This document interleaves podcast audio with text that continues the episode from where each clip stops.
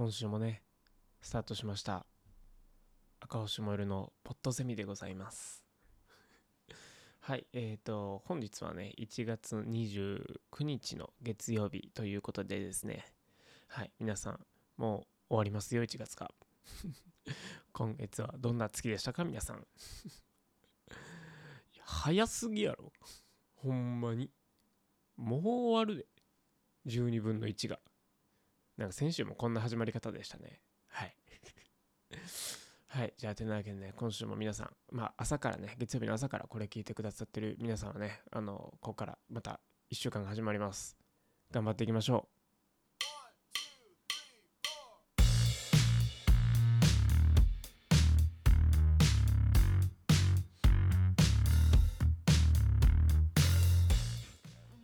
はい。このラジオは、えーダンサーであり映像クリエイターカメラマンで旅人でもある私赤星燃えるが勝手に30分間好き勝手喋っていくっていうだけの番組となっております。回を追うごとの、えー、と統一性等は一切ございませんのでご了承ください。はい。てなわけでですねちょっとテンポ遅れて雪が降ってまいりましたね。この間水曜日かなレッスン終わりスタジオの外を出たら雪ちらついててああ雪やっていう話をねあの生徒さんとしながらあの駅まで歩いたんですけどあの僕はね毎年冬になると滋賀に行く癖があって、まあ、そういうあの本能があるんですけどあの今年はね雪がね本当に少ないです。あのよくね僕は毎年のようにあの滋賀県の余呉っていうところに行くんですけど皆さん滋賀県に湖もう一個あるの知ってました？琵琶湖ともう一個。余呉湖っていうちっこい湖あるんですよ。そこにねあの毎年雪が降る季節になると僕は撮影しに行くんですけどあの去年のねマイヤー2023の、えー、と最初の冒頭の雪のシーンはですねその余呉余呉湖で撮りましたね。でもね本当に毎年もう大体足踏み込んだら膝くらいまで浸かる雪が本当に何もうすね中盤くらいで止まるみたいななんか本当にね雪が今年は少なかったんですけどこの間ねあの、まあ、滋賀の積雪情報を僕あのロードロードネット滋賀っていうねあの情報のサイトで見てるんですけどやっと積雪量がね冬本番になってきたかな1月末にしてって感じですかね。大体ねもう2月とかに差し掛かろう言うもんならまあぼちぼち暖かくなってくる頃ではあると思うんですけどなんか今年はなんかテンポ遅いですね。なんかもうこのままいったらそのうちなんか3月が真冬とかになるんじゃねえかな。そんなんなるんかな俺らが生きてるうちに。ね、でもいやでも3月の頭ね去年新潟行きましたけどほんまに俺の身長より高い積雪がありましたからね3月の頭でも。なんかそう思ったら日本ってちゃんと広いんやなと思いますね。今ちょうどねあのアメリカ行ってはる人がおるんですけどもうそこがねめちゃくちゃ雪積もってるみたい雪国みたいですよ。なんかもう日本で言うと北海道みたいな感じ的なことを言ってた気がしますけれども。はい。雪国っていいっすよね。皆さん雪で遊びましたか？今年は。うーん俺は本当にそのね滋賀の予後だけでして。また全然雪味わってないですね。ちょうどこの間ねあの木曜日まあなんか頑張ったら一日休みにできるかなみたいなタイミングであの例の林圭司とあのどっか行くかみたいな話をしてたんですけどあの本当にねあの日帰り圏内でまあ言うたらそんな金もかけずになんかその辺でっていうのがもう僕らできなくなってきたんですよね。というのもねもうあちこち行き過ぎて行きたいとこないんですよねこの辺で。まあ贅沢な話ですけど。本当に行きたいとこなくてやばいなって感じ。だからもう変な話そこそこのあの金額を出して日帰りとはいえ金額を出してある程度遠くに行かないと楽しめなくなってきたっていうのはちょっと余裕式事態やなっていう話をしてて。本当に。そう。でねこの時期になってくるとね花粉の季節が近づいてくるわけですよね。まあ、あの1年のね半分花粉症に悩まされてて通年で寒暖差アレルギーに悩まされる私としてはまあもうぼちぼちねもうこの鼻をすする回数っていうのが増えてきますよね本当に。はい。あの本当にね敏感なんですよね。例えばですけど暖房入ってるところから外に出たりとか外出てるところから暖房ガンガンとことかもダメですからね。はあ困ったもんです。まあ今日もこのコーナー行きましょう。旅の小話。このコーナーは1年間365日仕事やプライベートで日本全国あちこちを巡っている私がその旅先でのねちょこっとしたエピソードを話すっていうコーナーになってます。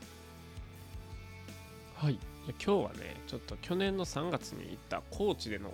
お話なんですけどまあえっ、ー、と遡ること約12年前ですね。当時の赤星さん中学生。中学3年生の時にあのー、まあ何だっけね結構あの日直ってあるじゃないですか中学生。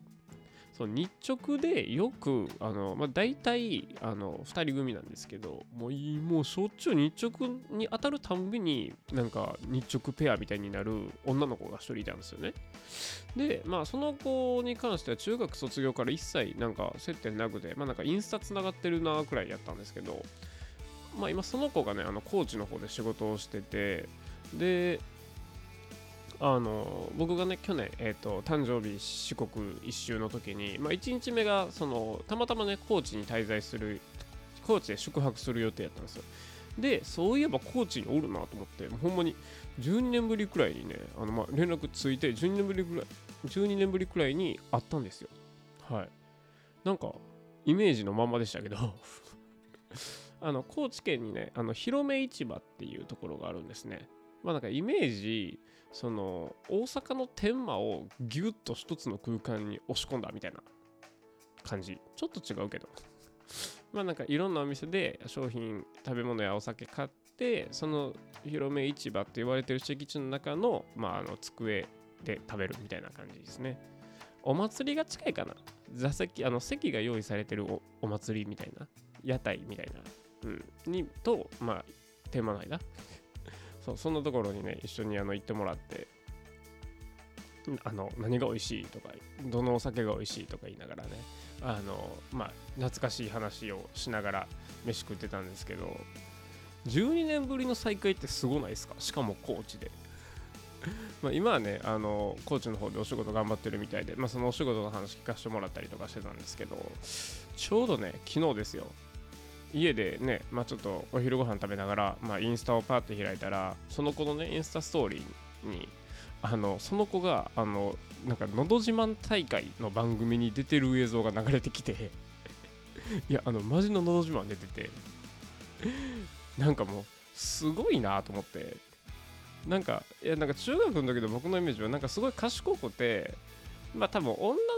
のグループの中ではまあなんかちょちょくちょくなんかあのぶっ飛びキャラやったのかもしれないですけどなんか結構そのみんなの前に立つようなキャラやったし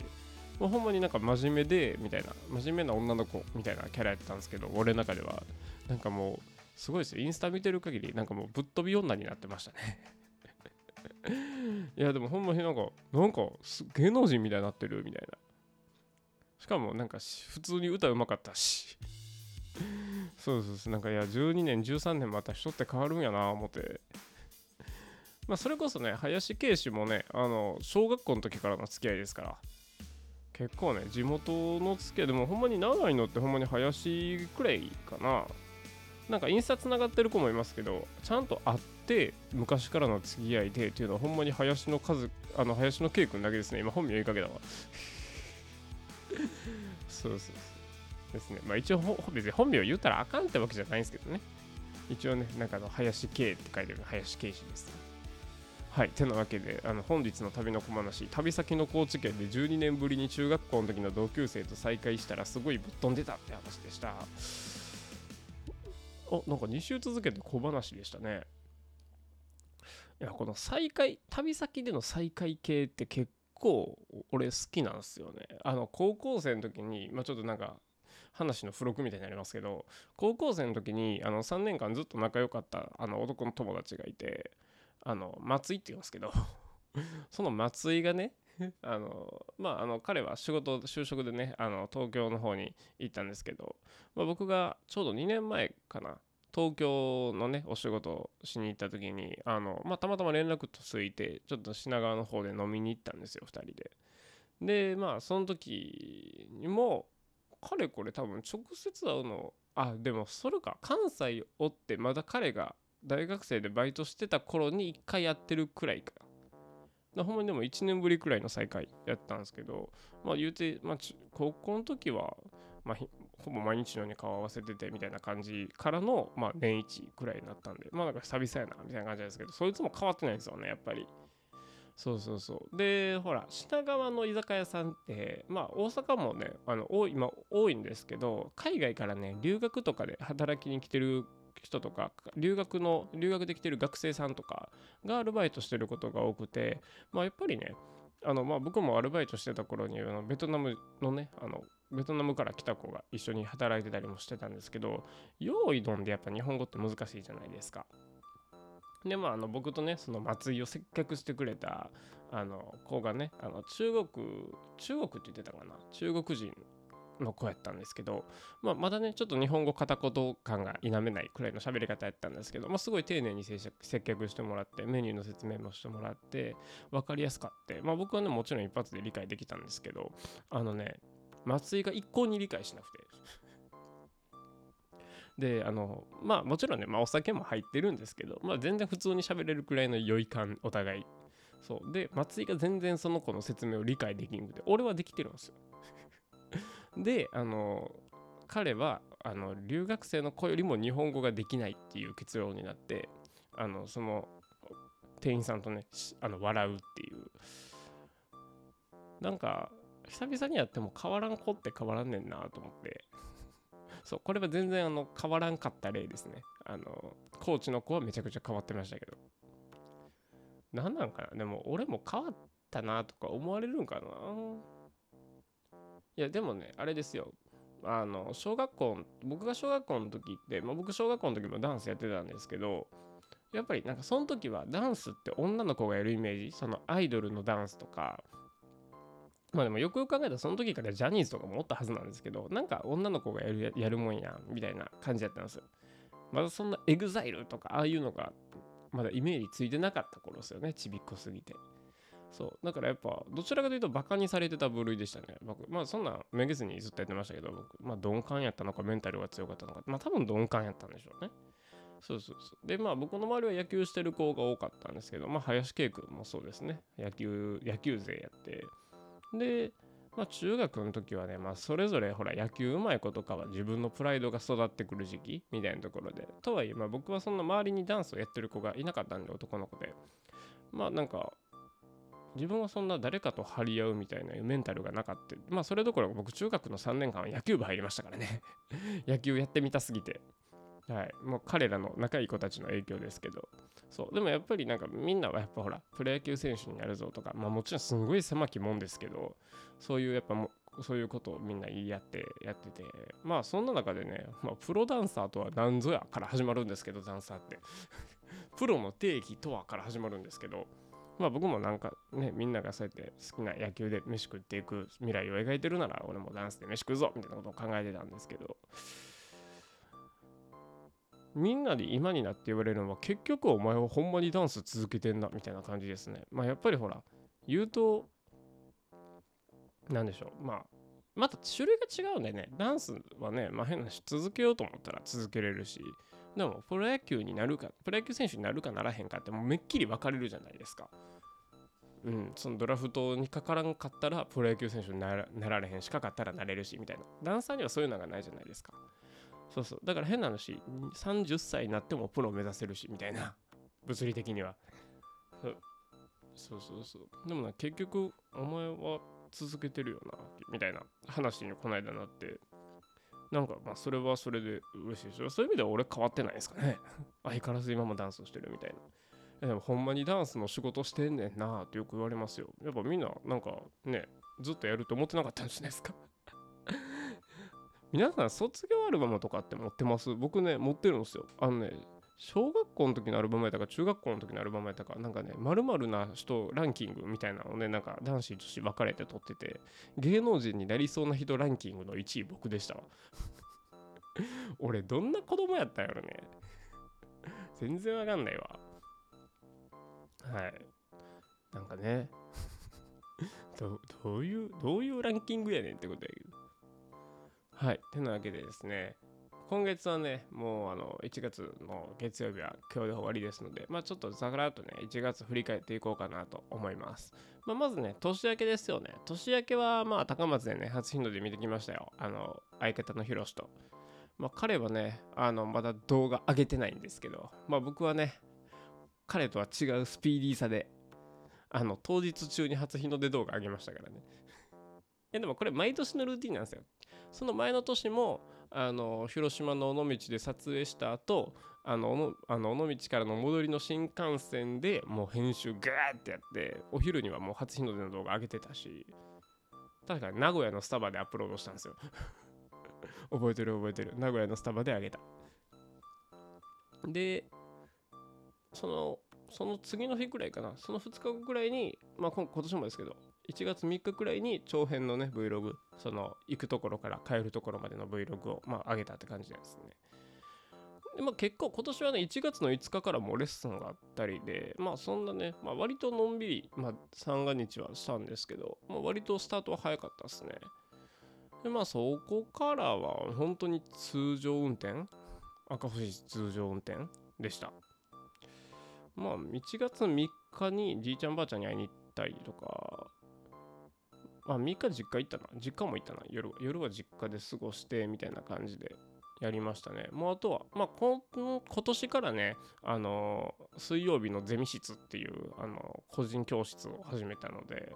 まあ、今年からというか12月から始めてたんですけど、あのちゃんとね、あの仕組みの上であのスタートさせたって感じで、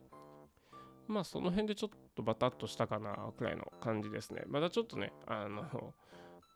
あのボロが出てる部分ガムテープで塞いでいく作業があるんですけど。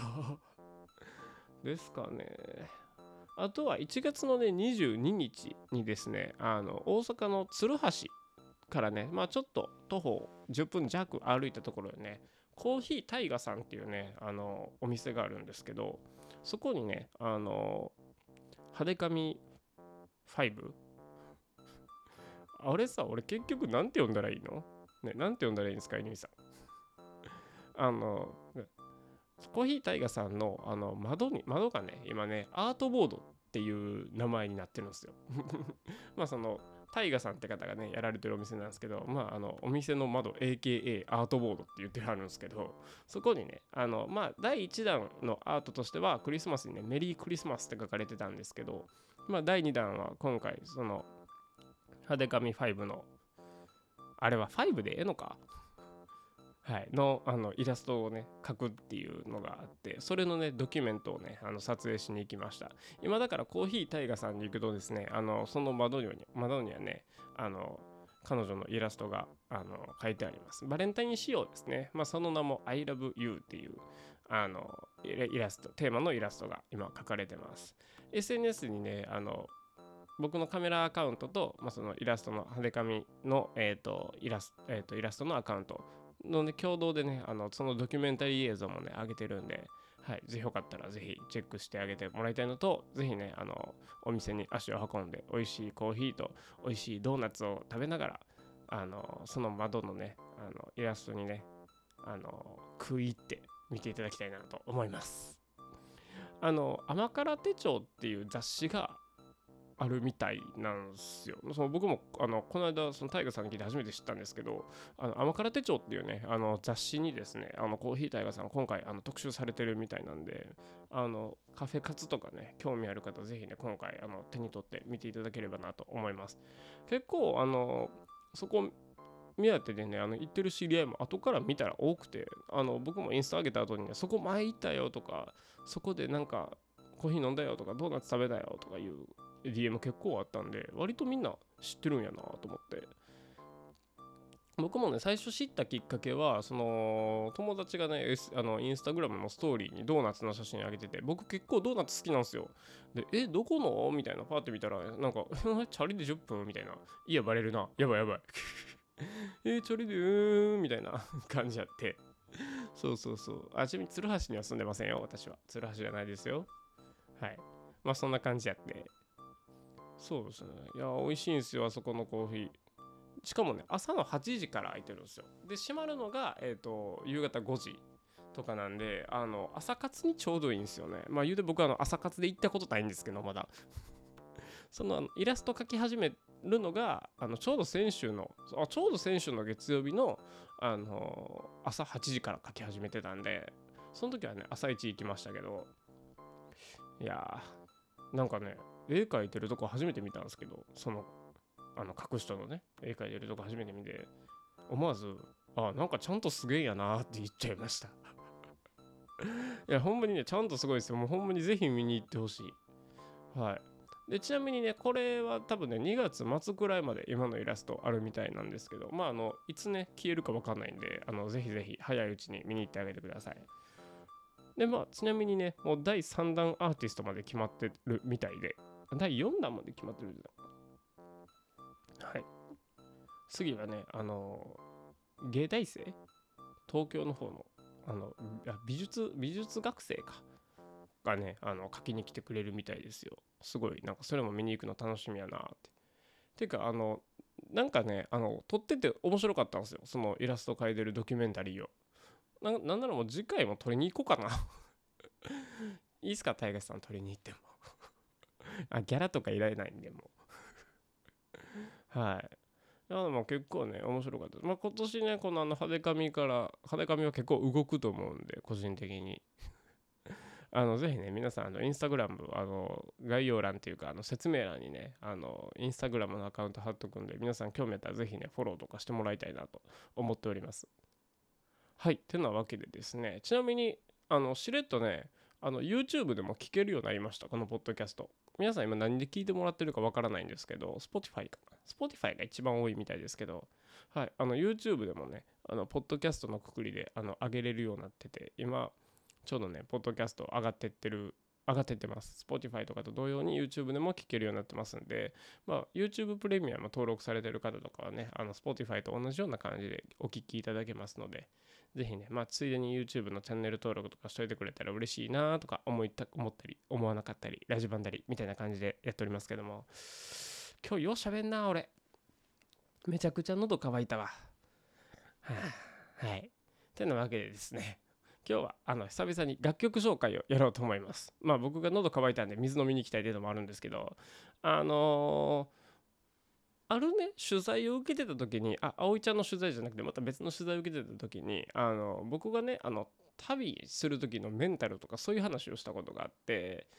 まああのその中身はね今今言っちゃうとちょっと曲のネタバレになるんであれなんですけどそれをねあのまあ例のタグテム君がねあのその取材からあの着想を得てあの僕のストーリーで書き上げたらあの楽曲があってそれをそれがねあのこの間木曜日かえ水曜日か？木曜日か？に、まあえー、とシングルとしてリリースされたんですけど、まあ、その曲のねリリックビデオっていうのが、えー、と日曜日の夜中にね昨日の夜中かに公開されまして、まあ、公開されましててか、まあ、作った俺なんですけどまああのー、その映像ほとんど俺が出てます。まあ過去のねあの僕の旅の映像に、まあ、リリックビデオみたいな感じで作っただけなんでまあ別にそんな時間がかかった手の込んだものではないんですけど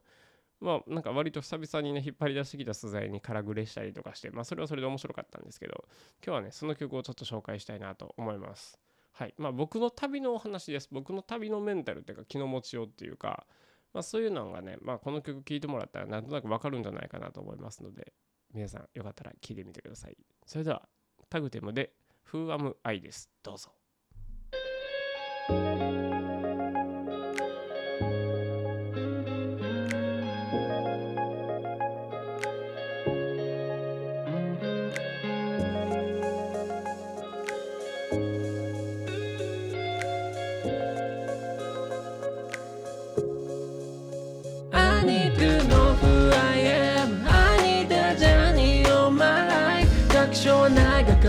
がすんだ誰も僕の知らない場所へ If you get lost, fit to go Yeah, believe yourself When I get lost, fit to go Believe myself I need to know who I am 探しに行こう遊べここより遠くへ思いのまま先とかあどけ Yeah 見知らぬ路地の曲がり角で思わぬ展開ただで味わえる世界に期待しちゃってそのまま夢のような旅。終わらせない間に。終わらせないように。ずっと未来を描いた。駅前の路上ライブミューロスタクシー。一足先寒空の下のしメモリに収めることすら楽しい。世話しない毎日からを返し。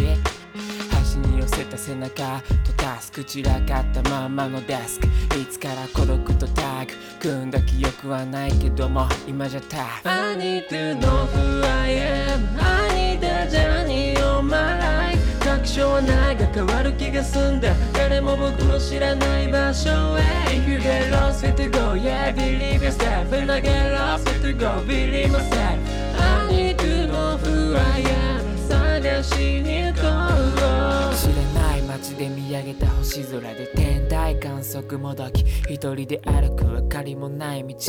毎日から離れた場所からの言葉どこまでも続いてる空の下でダンスオーブレスじゃシャッて澄んだ空気が導いて表現川の流れと歌との共鳴。朝の目覚めから見知らぬ一歩道まで校庭から外れた挑戦。間に合う間に合わないがいつもギリギリで一日終える。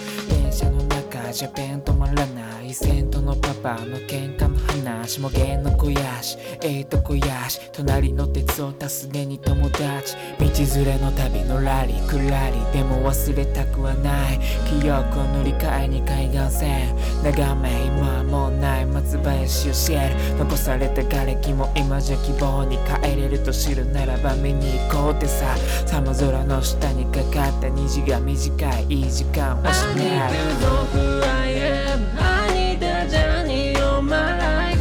確証はないが変わる気がすんだ誰も僕の知らない場所へ If you get lost with to go yeah believe yourself And I get lost with to go believe myself I need to know who I am 探しに行こ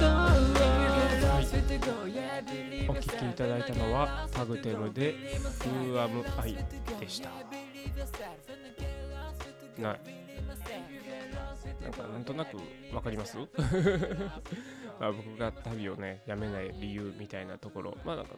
なんていう題材やったっけな？なんかどっかなんか僕のねその制作の取材制作に関してのあの取材やってでまあ、どういうところでインスピレーションを受けるのかとかなどういうところで着想を得るのかとかあのアイデアを練るのかみたいな時に、まあ、その旅行の話になって、まあ、そのね取材の人があの東北一周の動画見てくれてはって、まあ、そこでね旅行の話が膨れ上がってみたいな感じで、まあ、どういうメンタルで旅行っていうか、まあ、旅をしてますよとかそういう話をねあのいろいろさせてもらったんですけど、まあ、ちなみにこれあのリリックビデオをねあの YouTube に公開されてましてあの TAGTEM でタグテムです。はい。でまあ調べてもらって映像を見てもらったらなんとなくねなんとなくあのさらに理解が深まるんじゃないかなと思いますけどもまああの今タグテムくんが歌ってた通りのメンタルです。わかるかってな。いやなんかあのほらラッパーまあ一応ね彼はラッパーと自称してはるんですけどあのラッパーってなんかほら自分の人生とかを歌うっていうイメージがねまあ僕も正直あるし僕の身の回りの人間も自分のことを歌うっていう人が多いんですけどなかなかなんか人のことを歌うラッパーって珍しいなとも思いつつなんかまあそういう枠にとらわれたくないみたいなのがあるんですかね知らんけどまあ言うてる間にねもうねお時間ですよ。なんかね毎回思うんですよ。なんか結構あのいつもあの出勤中に出勤するときにあの出勤時間に聞きますとかその電車の中で聞きます。出勤ちゃん通勤やな。通勤時間に聞いてますとか学校行く行きしなに聞いてますとかいうコメントをねあのちょくちょくいただくんですけどなんか明らかにその毎朝の平日の電車内で聞くボリュームのラジオじゃない気がするんですよね。なんかね朝なんかもうちょっと朝番組っぽくした方がいいんかな。いやでもほらポッドキャストやからさあの更新されてそれを聞くタイミングって人によるやん。そうだからそう最初の頃初期の頃は「お疲れ様です。赤星です」っていうあの深夜テンションで言ってたんですよ。やっぱりあのはい皆さんおはようございます。赤星です。本日もやってまいりました。ポットゼミのお時間です。くらいのなんか朝のニュース番組くらいのテンションで行った方がいいんかな。どっちがいい？普通がいい？なんか朝にそんなに聞かれると思ってなくてもともと。なんかもうちょい公開されてからラグあって聞かれるんやろうなくらいが。なんか割と皆さんダイレクトで聞いてもらってるみたいで。いやありがとうございます。うっす。はいてなわけでですね。まあ次更新するときは2月ですかね。2月の5日ですね。はい。はい。あとねもう少しで1月も終わって2月に差し掛かりますが皆さんねペースを落とすことなく自分の使命に注力していきましょう。僕も頑張ります。てなわけで皆さん今週も頑張っていきましょう。さようなら。